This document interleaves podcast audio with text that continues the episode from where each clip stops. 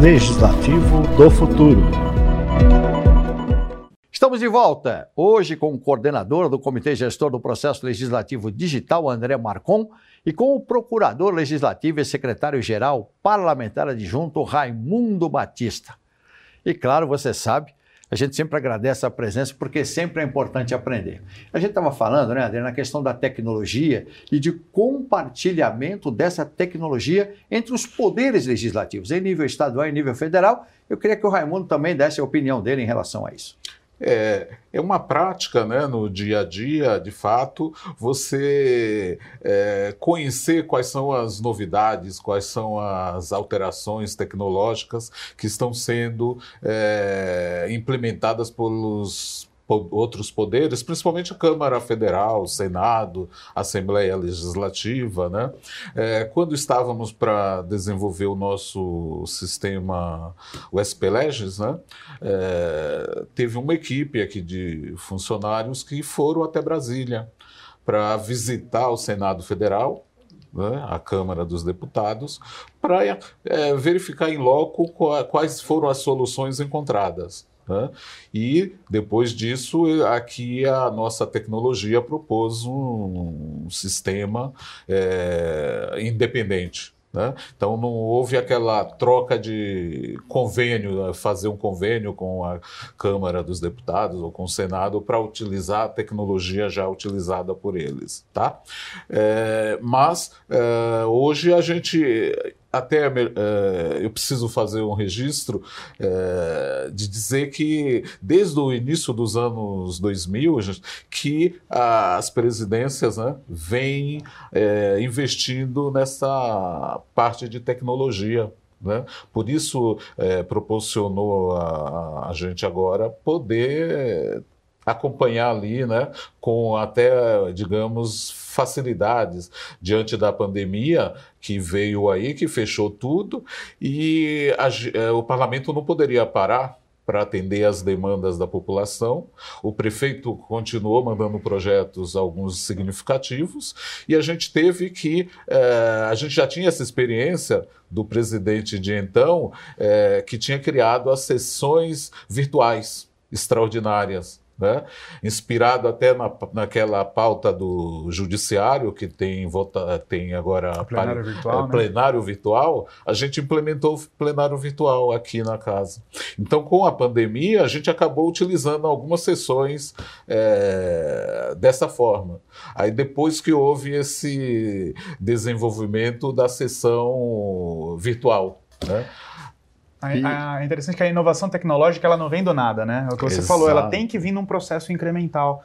Então, é, eu entrei na Câmara em 2008, né, 15 anos. Então, quando eu cheguei, já tinha uma série de instrumentos tecnológicos que já para vocês já tinha, já estavam vindo como um vindo, processo né? de inovação continuado, mas sempre muito voltado ao desempenho das atividades internas, Internas, a registro. É.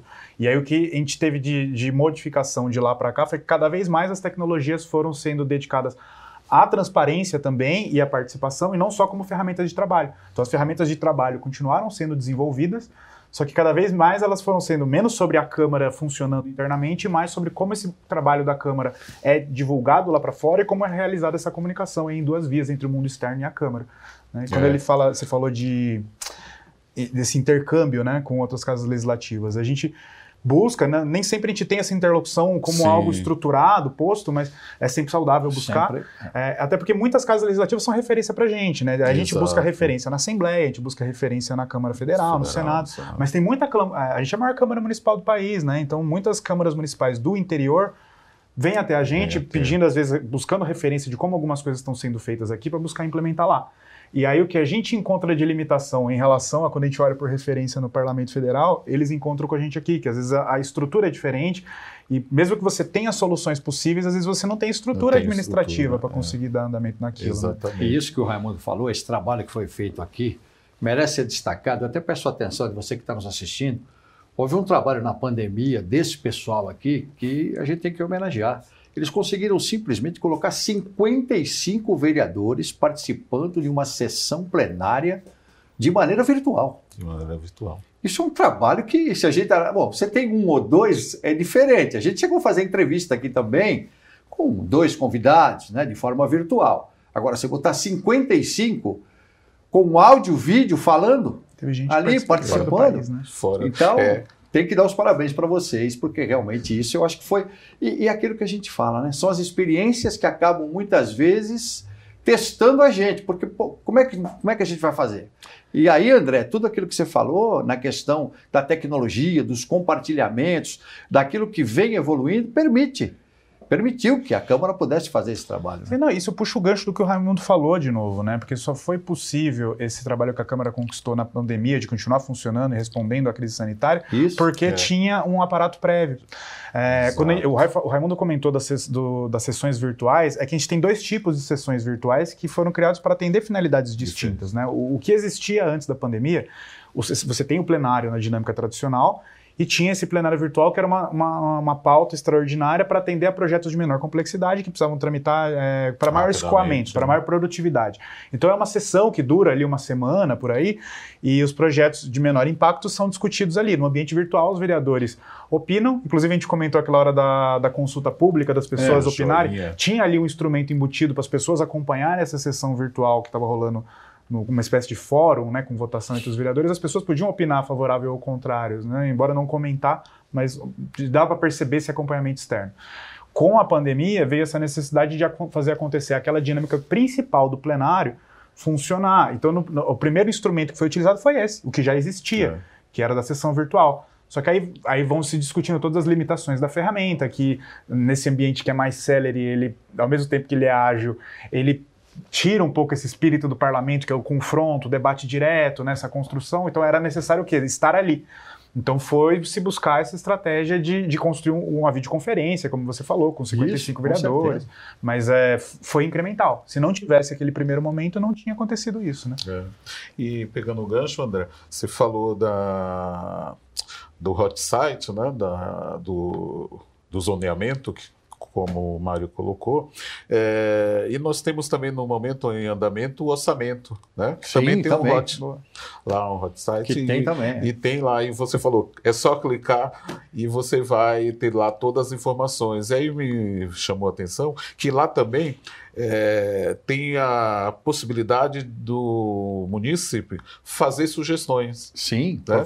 que é uma formulário das, digital. É uma das ferramentas que lá na Câmara dos Deputados, no Senado, tem lá, que é você oferecer propostas, sugestões, como você comentou. Você vê né? como vai ao encontro de tudo é. aquilo que vocês estavam falando o tempo nosso já está se exaurindo. A gente começa aqui a falar em tecnologia porque muita coisa vem por aí. Então, já para a gente ir encerrando, Raimundo e André, cada vez mais a gente pode esperar mais evolução nessa questão. E a Câmara não para de trabalhar nesse sentido também. Né? Tudo que tem de ponta no mundo, a Câmara, de uma certa forma, vai buscar para facilitar esse engajamento, essa cidadania das pessoas. Né? Raimundo e André também. Exatamente. Hoje a gente já está falando em processo legislativo digital, né? É. E porque há alguns anos era inimaginável é. pensar isso, né? A gente, o processo legislativo sempre foi muito formal, uhum. né? E a gente precisa até adequar uh, o regimento, a lei orgânica, né? a essa sociedade de rede, né? porque não tem, a gente está ainda é, criando atalhos né? porque não tem previsões ali expressas né, nesse sentido. Mas, de fato, é, é o que se colocou desde o início: é, a tecnologia com a política está né, é, tá, é, melhorando bem a relação com o parlamento. É claro que a gente não tem só. É, pontos positivos e negativos, né?